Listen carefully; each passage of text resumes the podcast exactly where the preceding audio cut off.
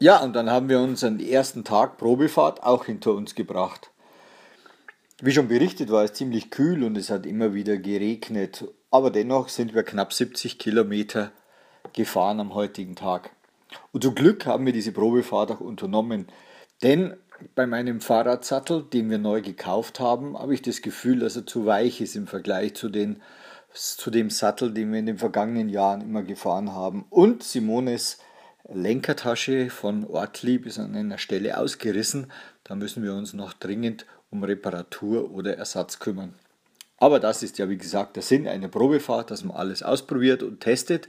Und jetzt sind wir schon wieder ein paar Stufen weiter.